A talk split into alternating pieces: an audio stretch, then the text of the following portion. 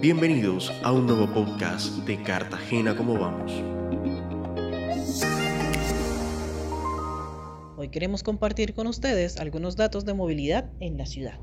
En anteriores análisis hemos recalcado sobre la importancia de la movilidad en la calidad de vida. Las personas necesitan desplazarse de un lugar a otro para atender distintas actividades. Sin embargo, de acuerdo con las condiciones que ofrece una ciudad o un territorio, la movilidad puede también propiciar un entorno desfavorable para las comunidades, en especial aquellas más vulnerables. Cuando las personas van a considerar elegir un modo de transporte, evalúan factores como el costo, el tiempo de viaje, la seguridad, la comodidad, la accesibilidad, entre otros. La encuesta de percepción ciudadana 2022 evidenció que a pesar de que el 44% de los habitantes de Cartagena se moviliza principalmente en Trascaribe, buses y busetas, estos modos de transporte reportaron los niveles más bajos de satisfacción. En cambio, la bicicleta, el auto particular y la moto particular registraron los niveles más altos. Hace unos días, el ministro de Transporte anunció que se contempla restringir el uso de vehículo privado en horas pico como solución a la congestión debido a que perjudica el transporte público. Medidas como esta se han aplicado en Cartagena para resolver parte de los retos en materia de movilidad. Sin embargo, de acuerdo con la EPC 2022, el 44% de los cartageneros señaló que los trayectos habituales tomaban más tiempo que en 2021. A diferencia de otras ciudades, Cartagena no ha implementado desde hace un tiempo obras viales importantes. En muchas zonas la infraestructura es tan precaria que no permite el acceso al transporte público,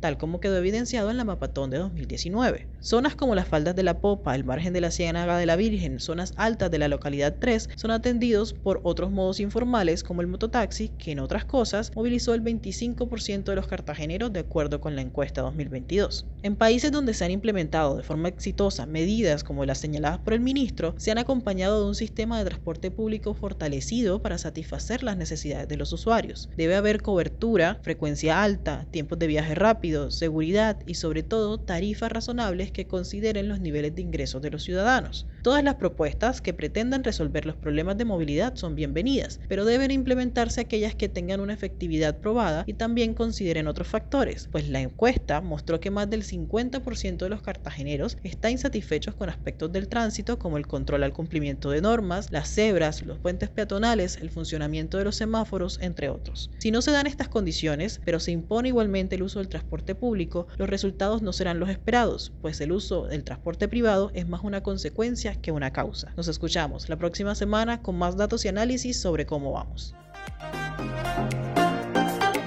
Gracias por sintonizarnos. Síguenos en Instagram, Twitter y Facebook como arroba como vamos y visita nuestro sitio web www.cartagenacomovamos.org para mantenerte actualizado con todos los datos y análisis sobre la calidad de vida de Cartagena.